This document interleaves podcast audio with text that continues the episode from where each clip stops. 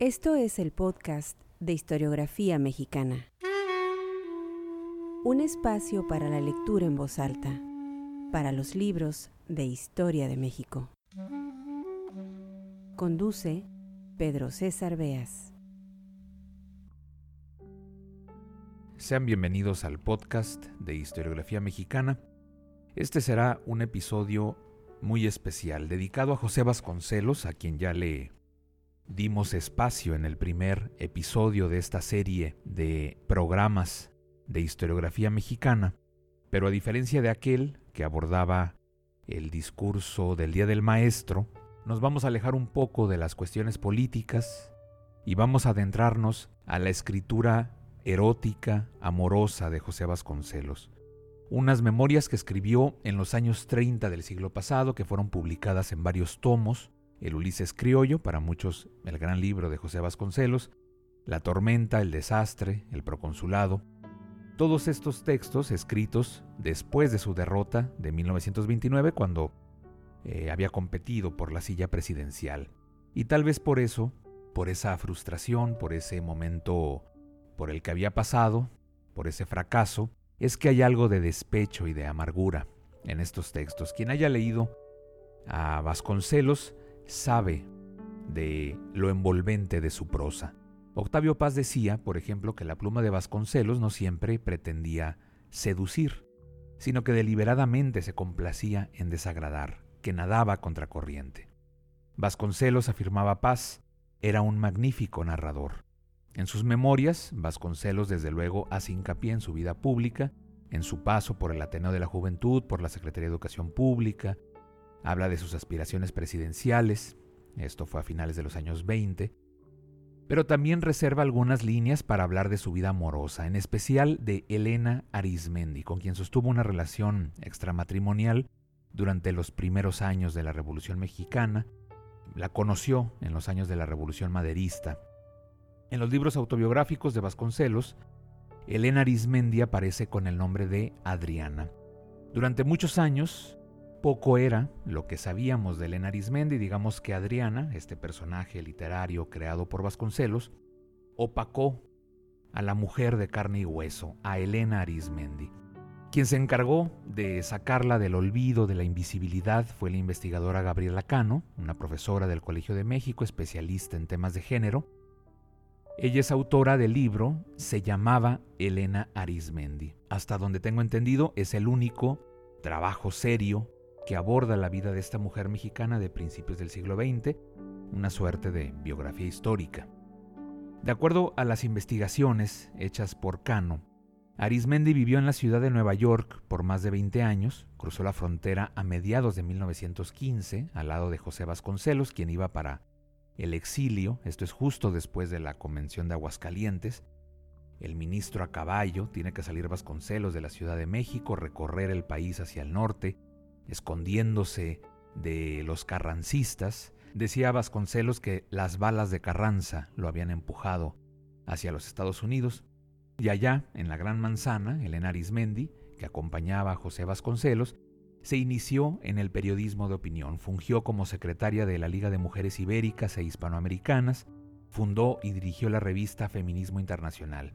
Y en palabras de Cano, Elena se libró de la misoginia particularmente aguda contra mujeres de buena posición social. Hay que subrayar que la familia Arismendi pertenecía a la élite mexicana durante el porfiriato. Si bien es cierto que la llegada de Elena Arismendi a Estados Unidos se da por su relación sentimental con Vasconcelos, también es verdad que su permanencia en ese país, en el país vecino del norte, y todos sus logros le deben de ser reconocidos a ella y a nadie más. Ya habrá tiempo en algún otro episodio de este podcast para adentrarnos en la vida de Elena Arismendi, una vida fascinante porque son muchos años eh, viviendo en los Estados Unidos, también exiliada. Es decir, la, llegada de Arismendi y de Vasconcelos a los Estados Unidos encajan muy bien en estos estudios sobre los exilios de la Revolución Mexicana. Los dos terminan en Estados Unidos, llegan juntos por esta relación sentimental pero Arismendi hace una vida allá. Vamos pues a la lectura en voz alta de este episodio. José Vasconcelos, sus memorias, la recreación que hace de Elena Arismendi, a quien llama Adriana. Bienvenidos al podcast de historiografía mexicana.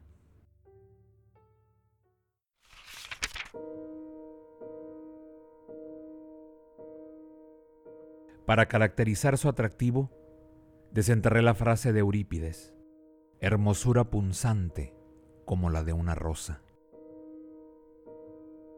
Era una Venus elástica, de tipo criollo provocativo y risa voluptuosa.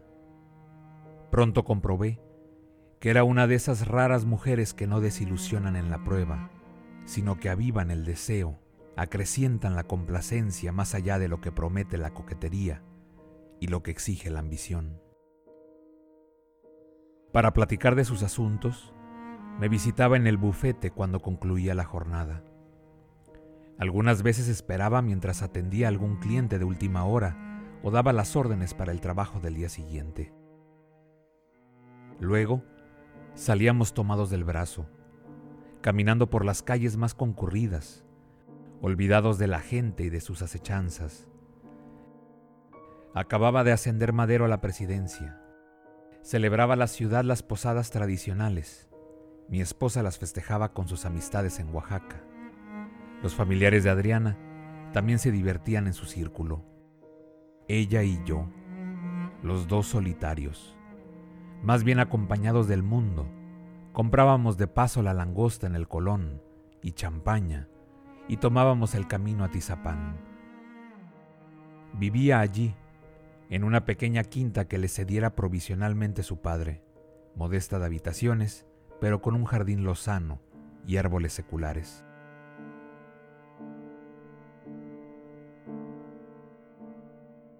Las palabras de Adriana fluían como las notas de la flauta que hipnotiza a las bestias. Desde hacía años, la serpiente de mi sensualidad reclamaba una encantadora. A su lado brotaba de mi corazón la ternura y de mis sentidos el goce. La boca de Adriana, fina y pequeña, perturbaba por un leve bozo incitante.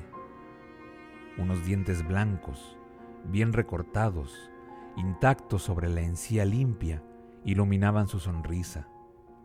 La nariz corta y altiva terminaba en las ventanillas voluptuosas. Un hoyuelo en cada mejilla le daba gracia. Y los ojos negros, sombreados, abismales, contrastaban con la serenidad de una frente casi estrecha y blanca bajo la cabellera abundosa. Decía de ella la fama que no se le podía encontrar un solo defecto físico su andar de piernas largas, caderas anchas, cintura angosta y hombros estrechos hacían volver a la gente a mirarla.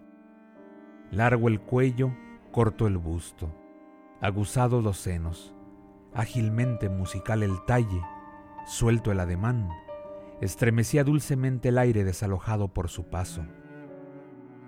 Bajo la falda, una pantorrilla gruesa remataba en tobillo airoso, redondo, y empeine arqueado de danzarina. El vientre de Adriana era digno de la esmeralda de Salomé. Deprimido el estómago, adelantado en el pubis, cuando vestía seda entallada, color de vino, su cutis delicado era nácar y oro, y bastaba tocarle la mano para sentir la voluptuosidad de los serrallos. Tan rara perfección del demonio andaba ya por los treinta y no había llegado ni a bailarina famosa ni a reina. De broma, solía decirle que era lo mejor del botín revolucionario, por lo que yo me la adjudicaba.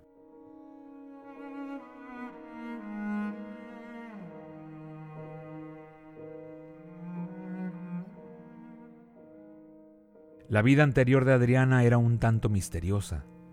Casada y divorciada una vez, viuda otra, Conocía el idioma inglés con esa perfección que no se adquiere en los libros.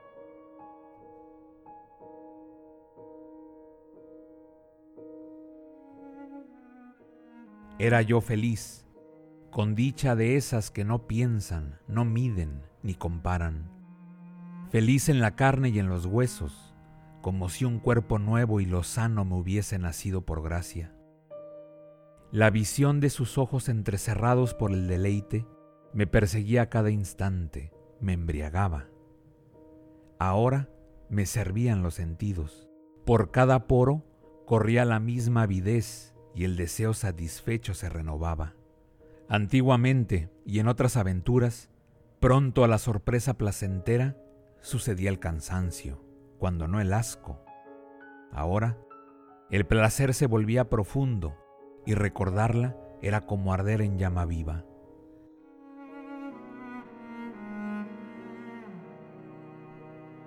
Beber y beber, y sentir que la sed crece dulcemente. Exprimir y juntar los cuerpos sin que se agote el ansia que devora las almas. No alcanza el lenguaje, no expresa ninguna imagen el hondo drama del goce que vibra músicas y el alma que apetece unión. Como quien cava en un abismo, la sensación de infinito crece y el destino se doblega. Todo el universo parece concurrir a una misteriosa consumación. Arrebatar una presa y devorarla en paz. En la apetencia de la fiera hay ya algo del que padece amor.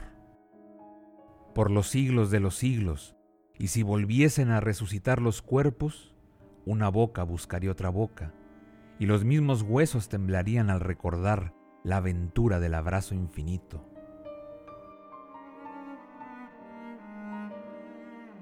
Y me hubiera roto en pedazos para barrer cualquier obstáculo que impidiese el arrebato amoroso. Así, simbólicamente y también con imprudencia, salté una noche las tapias del jardín, para eludir familiares que la visitaban. Llegó a mí entre los árboles, suelto el cabello y fríos los labios.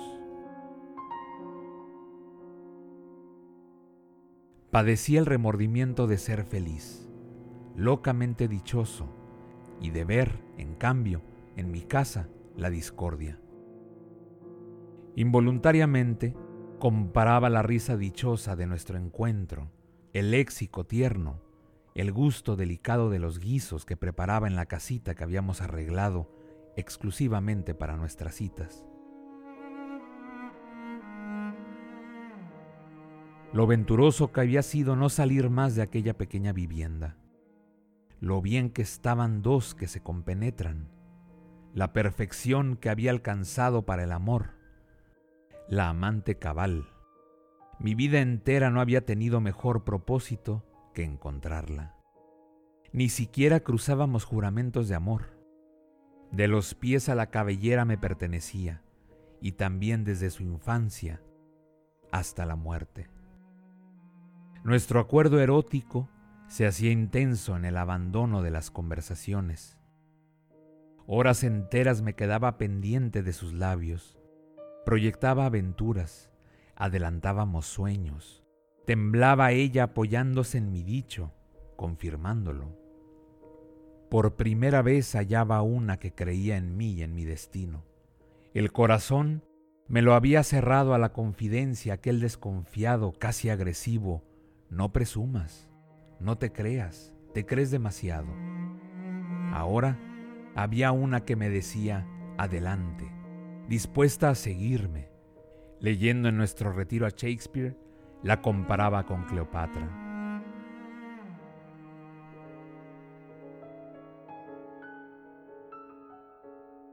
La tormenta interna. A menudo permanecía semanas enteras en Nueva York, en espera de instrucciones que no llegaban. Me había instalado con Adriana en un par de habitaciones con baño y cocina. Entre ella y yo hacían estragos los celos. Su pasado me obsesionaba, aunque repetidas ocasiones me lo contaba en detalle como para salir de él y enterrarlo. Pero en lo más vivo del placer, resucitaba el conjuro involuntario de una frase, un gesto, un hábito, y me quedaba hundido en melancolía dolorosa, a la par que ella se ofendía y se ponía irritable. A su vez, ella no estaba conforme con el presente. Hacíamos una tarde nuestro paseo favorito, el recorrido entero del autobús berlina de la Quinta Avenida al Uptown. Enfrente, una pareja joven conversaba dichosa. así quiero yo un hombre, dijo ella aludiéndolos, que sea todo mío.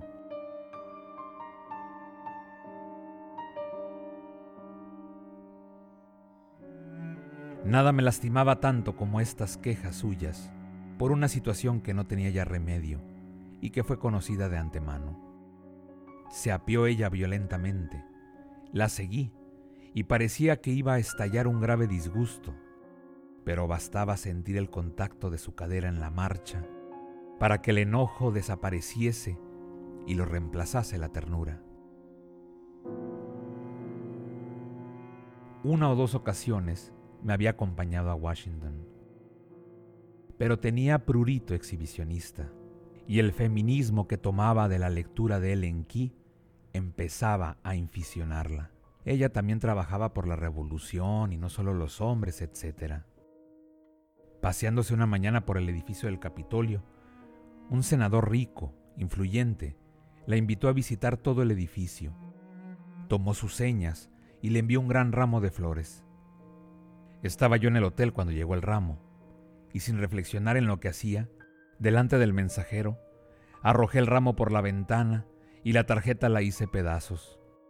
Las risas de ella acabaron mi enojo, pero le prometí no llevarla más a Washington.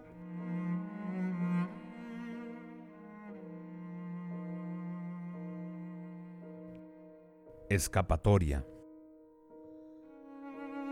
Si siquiera ella y yo hubiésemos estado de verdad unidos, enlazados por la confianza.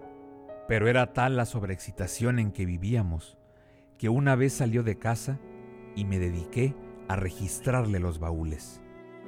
Temeroso, no sé si también deseoso, de encontrarle una prueba de infidelidad o una información sobre sus planes, pues me parecía imposible que no tuviera ninguno y que nada más provocase conversaciones sobre propósitos descabellados para inquietarme y confundirme.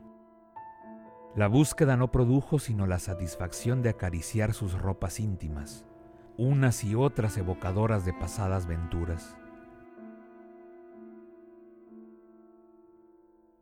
El no hallar nada comprometedor me produjo remordimiento de mi proceder y me predispuso para una reconciliación agradecida.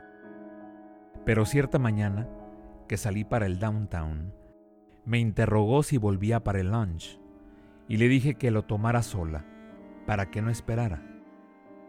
Estaba yo deprisa, preocupado por una serie de citas, y quizás le respondí con impaciencia. Lo cierto es que me quedé preocupado, y como no pude evitar que se demorara mi regreso hasta después del almuerzo, llegaba yo a pedir excusas y ofrecer reparación llevándola de paseo, cuando encontré la casa desierta y sobre la mesa una carta de despedida. El tono de la carta era ambiguo, casi irritante. Me dejaba porque no quería ser un estorbo. Recomendaba que no la buscara y me deseaba felicidad. El primer impulso, aproximación acertada, fue dirigirme a la estación de Pensilvania, de donde varias veces habíamos partido juntos rumbo al sur. Más tarde supe que ella estaba allí cuando llegué y que se escondió entre la gente para que no la descubriera. Crueldad deliberada que me hizo empezar a tomarle rencor. Pero por lo pronto, no hallándola, me sentí desolado. Vagamente sabía de una academia de lenguas en donde había estado tomando clases de francés. En la academia me informaron que hacía días que no se presentaba en clase. Después de eso, no me quedó el más leve indicio para buscar el tesoro perdido entre cinco millones de extranjeros indiferentes.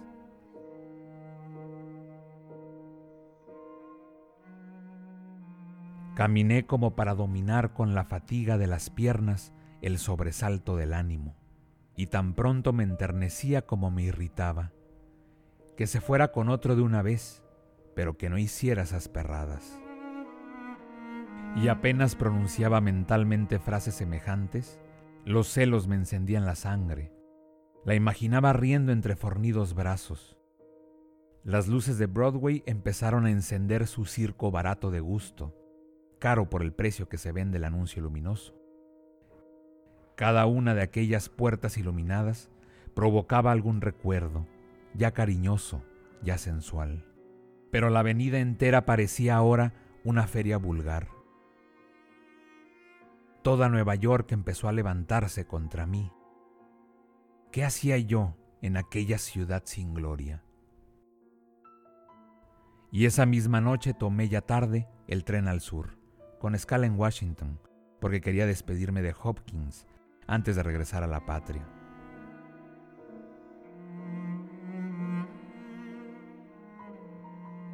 La insufrible agitación, el dolor físico que me roía al costado, pasaría como pasa todo, según testimonio del sabio. Ya no volvería a verla, ni habría de buscarla. Ah, pero si me fuese apareciendo frente a uno de los escaparates de la calle Tercera, por donde le gustaba mirar el lujo sobrio de las ropas, cómo gritaría de júbilo y correría a abrazarla bajamente sin un reproche.